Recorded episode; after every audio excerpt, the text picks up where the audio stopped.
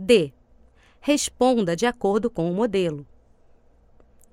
Brasil, América do Sul. Onde ele mora? Ele mora no Brasil, na América do Sul. França, Europa.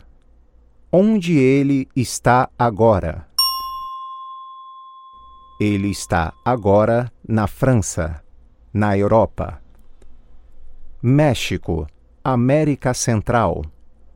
Onde ele passa as férias? Ele passa as férias no México, na América Central. China, Ásia. Onde eles trabalham? Eles trabalham na China, na Ásia. Bélgica, Europa. Onde elas estudam?